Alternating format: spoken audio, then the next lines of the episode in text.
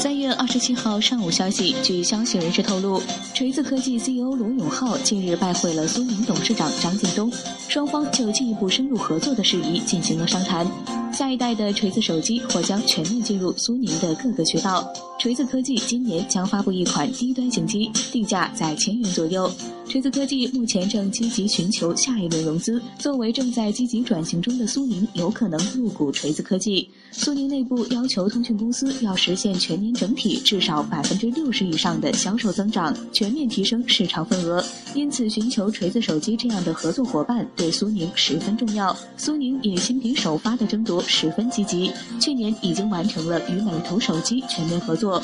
据悉，锤子手机与苏宁的合作模式也将参考美图模式。